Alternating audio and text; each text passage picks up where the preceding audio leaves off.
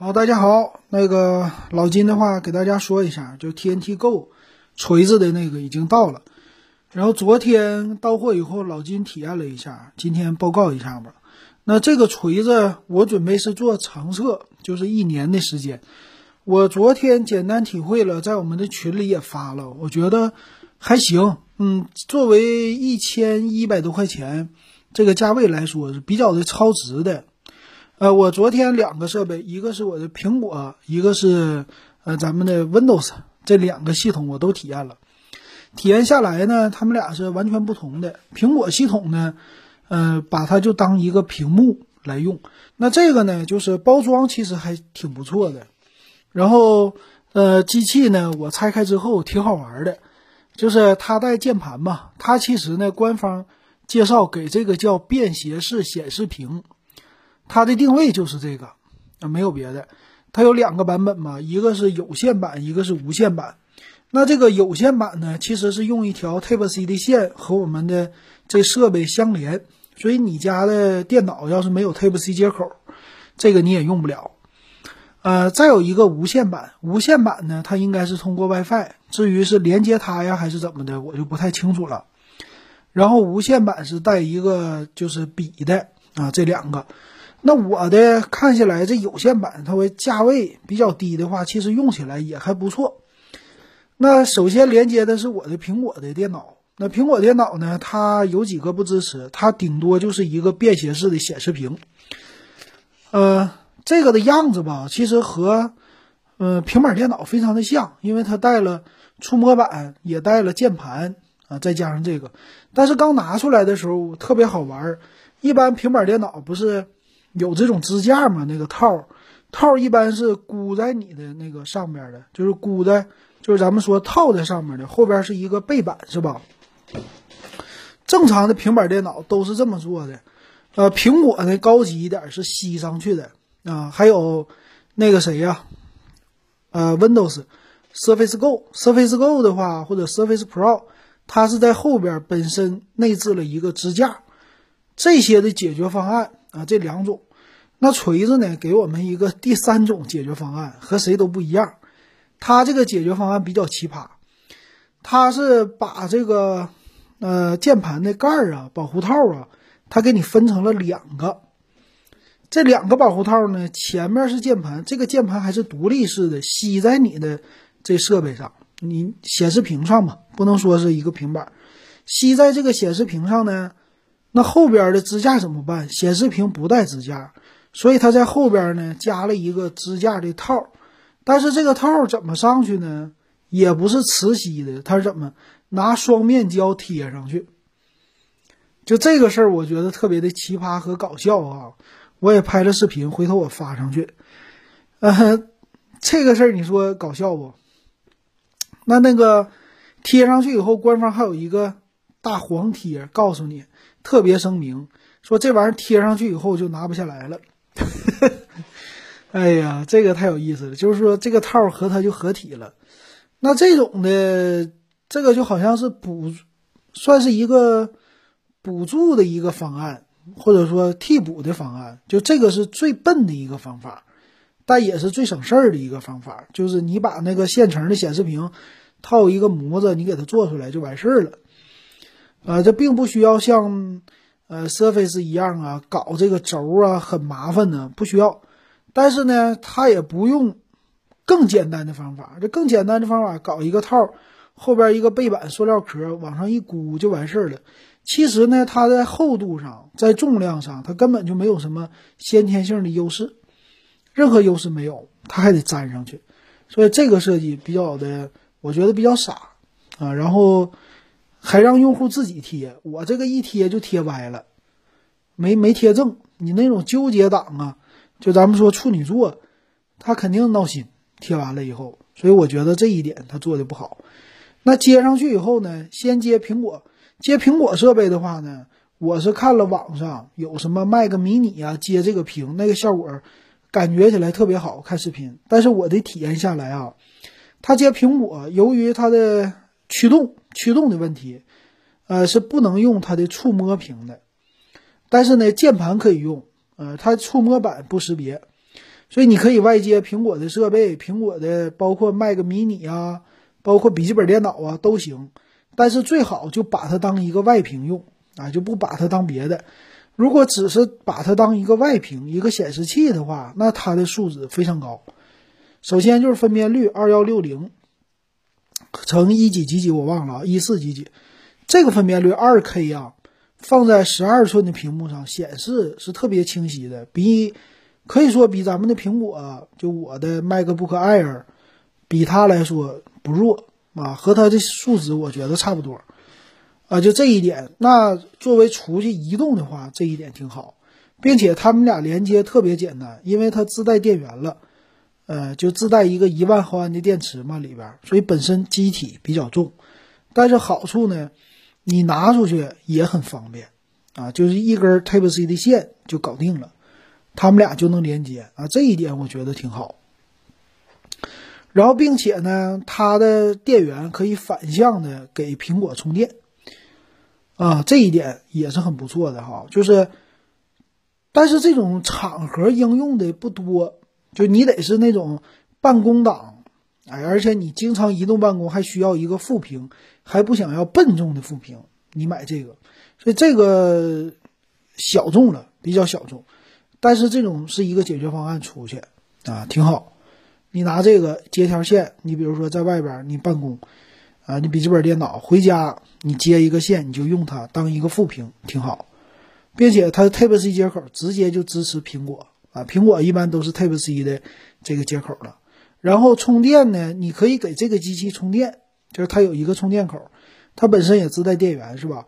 你充电的同时，它通过 Type C 接口就可以给苹果设备充电，所以其实你就插一条电源线，这两个设备都能同时充电，这一点不错。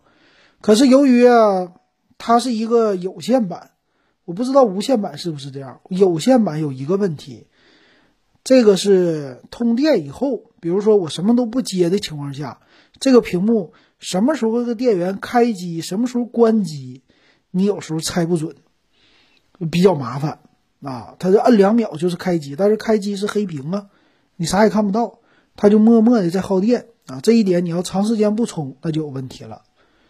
然后再一个，它本身什么也没有，你连接拔掉以后，它不显示了吗？也是个黑屏，你想关机你也不知道。再有一个一万毫安的电源，什么时候有电，什么时候没电，这个电量是多少，我也不知道。这个有可能它要配那个 R two，就是 R 二的那款手机，是不是有显示啊？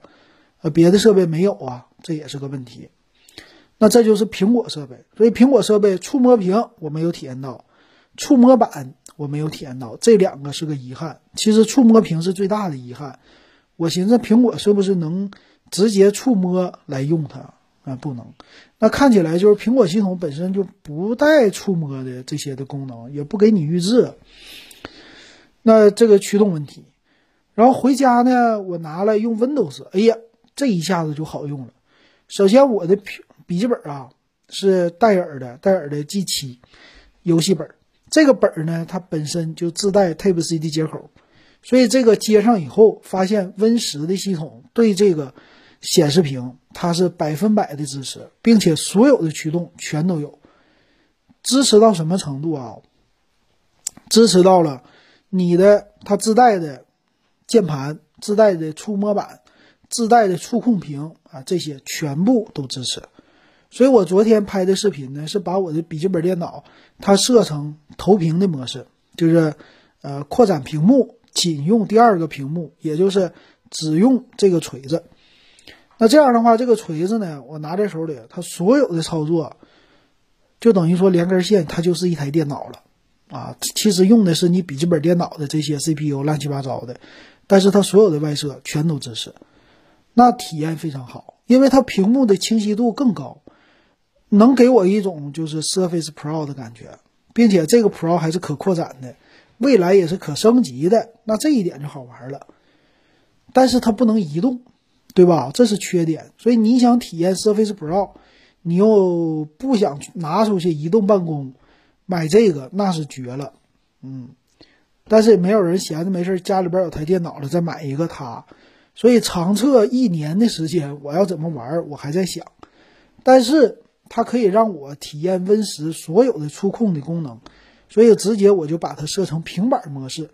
呃，Win 十里边很多的应用啊，比如说图画啊这些可以用手指头玩的，现在都可以了。包括我昨天还玩的纸牌游戏，并且传输画面也 OK，但是呢，也有一些小问题。小问题是什么呢？当你看片儿传输声音的时候，这条线它有延迟，我不知道这是什么问题，就是偶尔的卡顿，就是呃播着歌卡卡卡卡这种的，这个应该是驱动或者延迟的问题，我不知道怎么解决。这个在一年的长测当中可以解决一下。对，就这个它是自带还自带扬声器，不光自带扬声器，它还自带摄像头，啊，这个也挺厉害。摄像头呢，在 Win 十下也能用，但是呢，Win 十笔记本电脑自带一个正面的摄像头，你用一个反面就是切换。咱们一般是，呃，手机上切前置和后置摄像头这个功能，切完了以后，这个平板的摄像头就能用了。但是我看分辨率不高，并且还是画面传输有一些问题。当然，我也不会闲着没事用它，是吧？但是发现它都有。并且它的音响啊，就是这两个扬声器，它是左边一个，右边一个，音质还挺不错。我昨天接了苹果，苹果的话放歌，用苹果自身的和它比啊，嗯，我这耳朵也是一般，没有听出太大的差别。但我觉得它的素质已经挺好了，并且它还有一个就是音量键、大小声键，所以这个东西它其实内置了处理器和存储啊。还有内存这三大件以后，其实它就已经是一个真正的平板了，它就把那功能给阉割了。但是它整个的硬件这些的外设全全都支持，太好了。所以它可以用呃大小声控制控制你的电脑。所以你只要是你家的电脑有这个 Type C 的接口，它就是一个完完全全的平板，Surface Pro 啊，一模一样，没任何区别，并且呢。它的自带的键盘这个套，键盘的手感，它这个键程其实类似于笔记本，为什么？它的键程比较高，啊，这一点也挺好。整个的体验下来，我觉得挺不错的。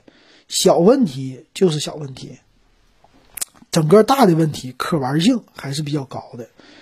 啊，你想，场景我还没有特意想好啊，就是什么人适合买这个？比如说，我家。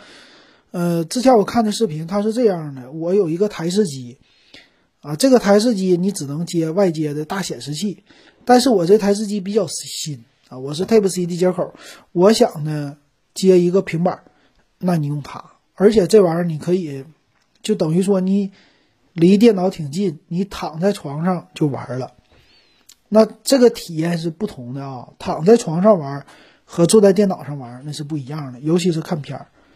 所以这是它作为一个便携屏的一个好处啊，就是随意的、任意的移动，用你家的台式机，这一点挺好。如果是无线版可能会更好，但是无线版老金没买啊，毕竟价位在这儿呢。这是一个应用。